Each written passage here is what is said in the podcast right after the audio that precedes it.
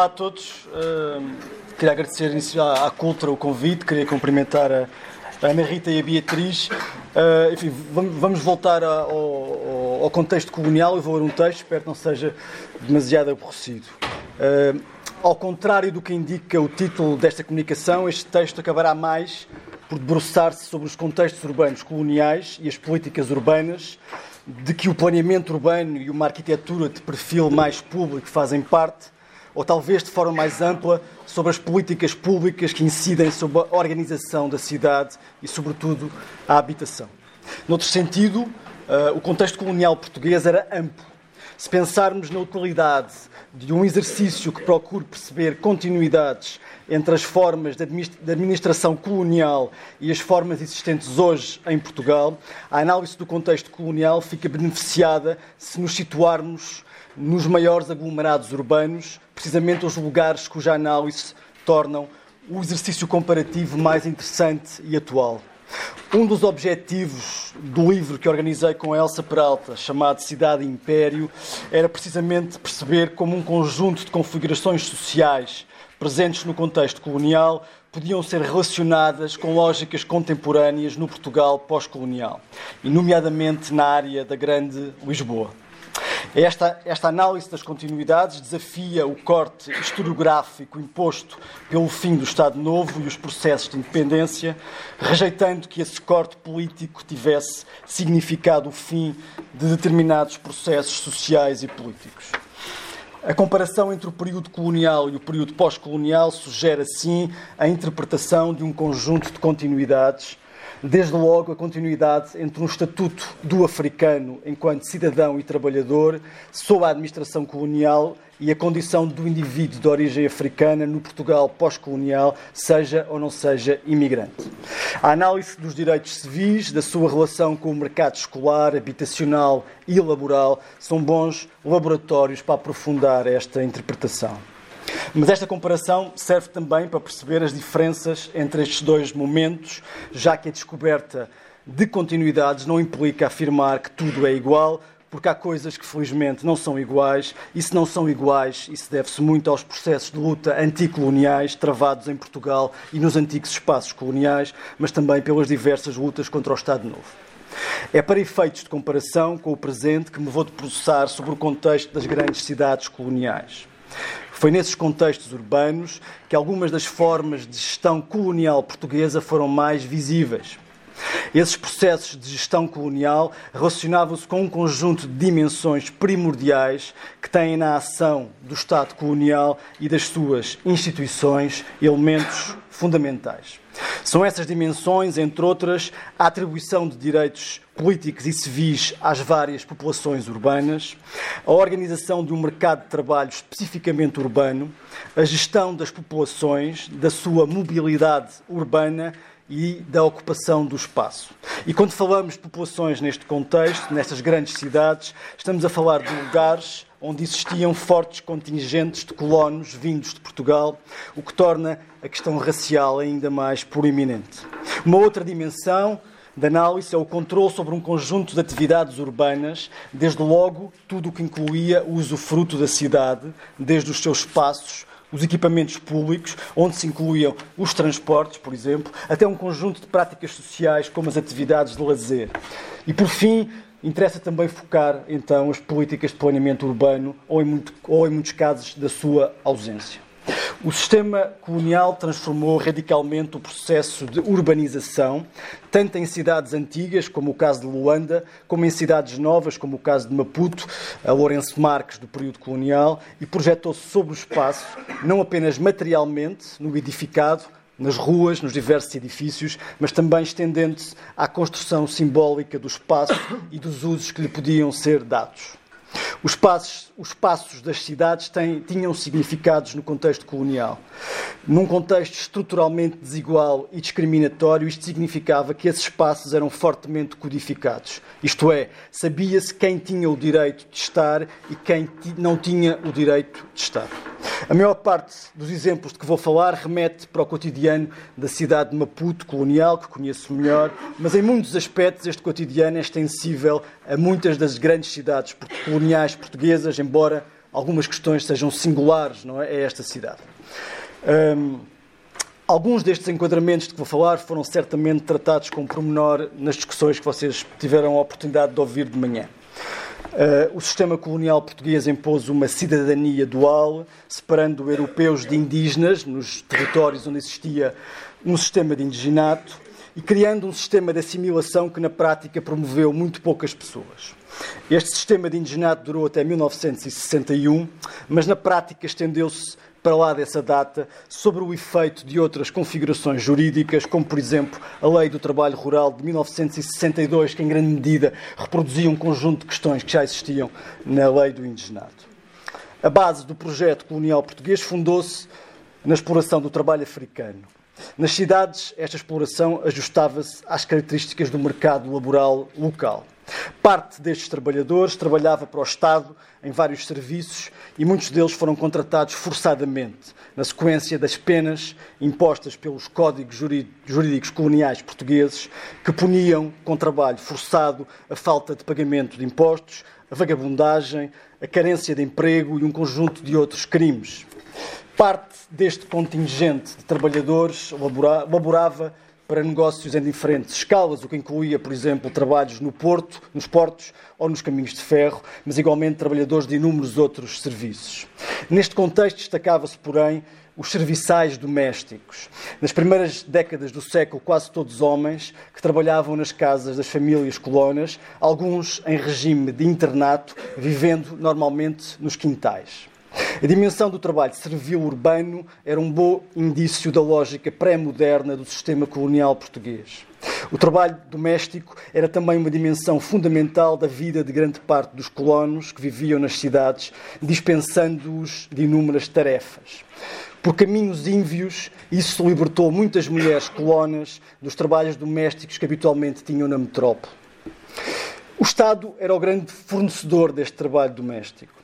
Uma cidade como Orense Marques tinha igualmente agências de recrutamento laboral sul-africanas que tratavam de angariar ao Estado português trabalhadores para laborarem nas minas de ouro e diamante. O Estado português ficava com 50% do seu ordenado. A relação dos contextos coloniais portugueses com países vizinhos, como por exemplo a África do Sul e a Rodésia, revelava como as economias coloniais portuguesas estavam dependentes do desenvolvimento económico de outras regiões e de como o Estado português beneficiava desta forma particular de obtenção de renda, que era o aluguer de trabalhadores. Esta massa laboral africana vivia nos subúrbios das grandes cidades.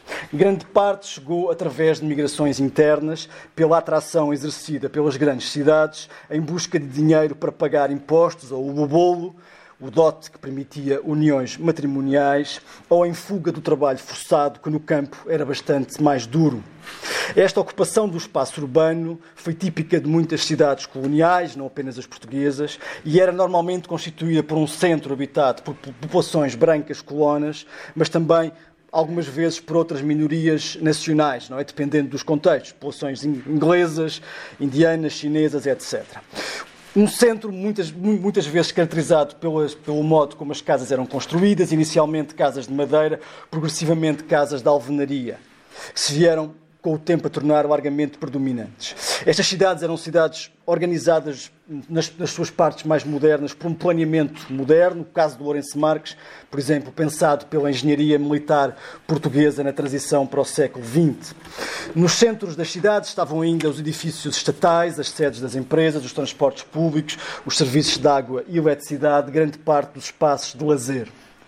Do outro lado, nos subúrbios, ou no caso, no caso angolano, nos museques, predominavam as casas de caniço e os mais abastados tinham casas construídas com madeira e zinco e só mais tarde, já muito próximo dos anos 50, 60 e 70, uh, começaram a surgir algumas casas de alvenaria uh, mais, mais aproximadas do que existia no centro da cidade. Alguns investigadores tendem a chamar a esta cidade suburbana uma cidade informal construída espontaneamente. Os adjetivos espontâneo e informal parecem mal aplicados, porque a construção destas casas e arruamentos suburbanos resultava da aplicação de técnicas de construção transmitidas por, por tradição ou, entretanto, apreendidas por trocas e contactos. Estes subúrbios não eram as melhores partes da, da cidade. Muitos deles foram construídos em zonas com inundações frequentes e o material das casas, nomeadamente o caniço, era propenso a fogos, era inflamável e era propenso a fogos. Um, Nestes bairros eram muito frequentes, muito frequentes os problemas de insalubridade e de saúde pública, que eram típicos em todas as partes do mundo, bairros urbanos cada vez mais lotados e sem condições de resposta a problemas tipicamente urbanos. Por essa razão, estimava-se que no princípio da década de 60 a taxa de mortalidade nos subúrbios de Lourenço Marques fosse sete vezes maior do que no centro da cidade. A posse de uma caderneta laboral era um elemento crucial da gestão do espaço urbano. Só aqueles com esse documento podiam entrar na zona central das cidades, onde viviam os colonos, o que significava que o acesso ao espaço urbano estava definido pela inserção laboral, por um lado, e pela posse do estatuto de assimilado, por outro. Sem esses documentos era quase impossível para um habitante do subúrbio circular a pé na cidade, ir a um cinema, a um teatro, andar num transporte público, frequentar uma esplanada. E mesmo aqueles que tinham esses documentos eram muitas vezes barrados por uma sobreposição, por sobreposição de concepções racistas sobre a ocupação desses espaços. De uma, de uma perspectiva geral, a linha que projetava no espaço urbano o sistema colonial português era claramente de teor racialista. Colonos brancos nos bairros centrais da cidade, africanos nas periferias. A situação, na realidade, era um pouco mais complexa, mas dito isto, é importante que esta complexidade não nos faça perder esta primeira perspectiva geral que é claramente dominante. E a situação era mais complexa porque, tanto do lado europeu como do lado africano, existiam formas de estratificação. Do lado europeu, as burguesias coloniais não viviam nos mesmos bairros dos pequenos comerciantes, dos pequenos funcionários administrativos, dos que trabalhavam nos ofícios ou dos, ou dos operários qualificados. muitas vezes estas pessoas também não frequentavam os mesmos espaços de lazer. Por sua vez, do lado dos subúrbios, existiam também diferenças que o Estado colonial reforçou no sentido de dividir para reinar. Os mestiços tinham um estatuto diferente dos negros, os assimilados possuíam uma condição própria, alguns bairros expressavam ainda uma comunalidade étnica, muitas vezes sobreposta a uma determinada função laboral. No caso do Lourenço Marques, por exemplo, os xanganas eram os criados que viviam nos quintais, os shops estavam na limpeza pública e os rongas, os naturais da cidade originalmente, conseguiam ainda assim alguns lugares nas camadas mais baixas da administração pública. Existia ainda uma zona pequena, uma pequena zona de interseções urbanas. Alguns mestiços, filhos de velhas famílias de uma pequena burguesia local, viviam do lado branco da cidade e existiam igualmente brancos pobres a viver nos subúrbios, muitas vezes porque não tinham capacidade de pagar uma casa no centro da cidade. Mas os brancos do centro da cidade não iam genericamente aos espaços suburbanos e uma das poucas razões que os fazia levar lá era, por exemplo, a frequência de serviços de prostituição. Vale a pena repetir que esta complexidade não serve para retirar da fotografia a, primeira, a principal linha de separação urbana projetada no espaço que diferenciava europeus e africanos. O Estado Novo instrumentalizou bastante estas linhas de encontro, não é? Já falámos bastante da questão do uso tropicalismo, tornando-as muito maiores do que elas realmente eram. Não havia uma mestiçagem assim tão forte e em cidades como Lourenço Marques ela até diminuiu quando começaram a chegar mais mulheres brancas nos contingentes colonos. Noutro sentido, parte dos filhos mestiços não era perfilhada pelos pais brancos e, portanto, eram educados pelas, pelas suas mães. Simultaneamente, para quem queira conhecer a vida nestas cidades coloniais, é importante perceber que as lógicas de estratificação não se resumiam apenas à relação entre colonizadores e colonizados. As políticas públicas dedicadas à questão da habitação contribuíram ao longo do tempo para uma situação de quase apartheid social. Desde cedo, as populações africanas foram retiradas das melhores partes das cidades e muitos dos planos urbanísticos procuraram imaginar uma cidade branca rodeada de uma cidade negra, normalmente com um espaço de transição que algumas vezes utilizava elementos como os jardins e as partes ajardinadas para realizar uma higienização social e racial. Perguntar-se-á se neste contexto de forte, de forte racismo urbano por que não colocar os africanos ainda mais longe do ponto de vista do Estado colonial? Bom, e a resposta é simples, porque a economia da cidade precisava de mão de obra e a mão de obra, se está longe, é menos produtiva. Em muitos planos urbanísticos de cidades coloniais portuguesas encontramos estas divisões entre o centro das cidades e os bairros indígenas, entre o tipo de edificado indicado para cada grupo, o que implica diferenças também entre os colonos, entre as suas elites e os trabalhadores, e também entre os africanos, para manter, por exemplo, as identidades étnicas homogéneas. Se as cidades são, por definição, espaços de troca e interdependências, de misturas múltiplas, o colonialismo procurou preservar as identidades, procurando separá-las e usando estas divisões a seu favor. Quando os grandes subúrbios de cidades como Luanda ou Lourenço Marques cresceram, e estamos a falar de um processo, sobretudo, a seguir à Segunda Guerra Mundial, a partir dos anos 50 e 60, eh, o Estado começou a preocupar-se cada vez mais com os efeitos deste crescimento. Por um lado, havia o perigo das subversões políticas e o caso das revoltas dos moceques de Luanda comprovou como este perigo era real. Por outro lado, o tipo de trabalhador que um subúrbio pobre e insalubre criava não era o mais produtivo e os planos de desenvolvimento do colonialismo tardio exigiam trabalhadores mais qualificados. Apesar dos muitos planos de intervenção nestes espaços suburbanos, muito poucos, muito poucos foram para a frente. Com o passar do tempo, alguns dos princípios do urbanismo colonial transformaram-se. As lógicas explicitamente segregacionistas que chegaram a inspirar-se em modelos sul-africanos deram lugar, quando as guerras já graçavam e as políticas de conquista dos corações e das mentes imperavam, deram lugar a um modelo de integração urbana apoiado por políticas sociais que procuravam, em certo sentido, preencher o fosso entre estas duas cidades, que na verdade constituía, num período em que Portugal estava a ser muito pressionado internacionalmente, como uma prova evidente das políticas de racismo do Estado colonial português. Nos últimos anos, estas políticas tiveram algum efeito sobre as malhas urbanas, mas ainda assim o efeito foi muito limitado e pouco visível na organização social do espaço. Apesar de controlados severamente por forças policiais, tantas forças policiais compostas por colonos, como as forças policiais compostas por polícias africanos, estes espaços suburbanos criaram algumas autonomias. Embora a vida fosse difícil e violenta, os habitantes destes bairros sentiam-se mais à vontade nas suas ruas, entre amigos e conhecidos, do que nas ruas do centro da cidade, onde não possuíam direitos interacionais, o que significava que podiam, a qualquer altura, ser sujeitos a qualquer tipo de humilhação e violência. Muitas vezes uma humilhação servida por uma forma de paternalismo, eh, mas também por outras vezes por formas de violência mais mais explícitas, às quais não podiam responder sob a pena da situação se tornar bastante mais complicada.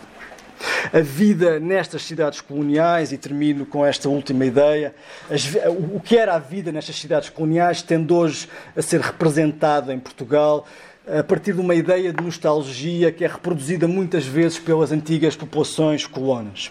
E estas cidades são representadas como cidades bonitas, organizadas, modernas, cosmopolitas, onde a vida era boa e, em certo sentido, foi assim que muitos experienciaram estas cidades. Estas imagens fazem parte de publicações várias hoje em Portugal, de, de, de ficção, de ficções, de documentários e também de uma presença muito grande nos, no, nas redes sociais, em sites, em, em, em redes sociais, onde em grande medida parte destas populações colonas continua a, a, criar um pouco o que era a sua imagem e representação do que eram estas, estas cidades. É evidente que esta representação das cidades coloniais elimina da fotografia todo o processo de violência colonial de que acabei de falar. Mas há ainda outras formas mais cultas e eruditas para contribuir para a supressão deste passado. E aqui não falo apenas sobre formas que existem hoje nas faculdades, mas dentro dessas formas de investigações, tipicamente sobre espaços urbanos e muitas vezes também sobre questões de arquitetura.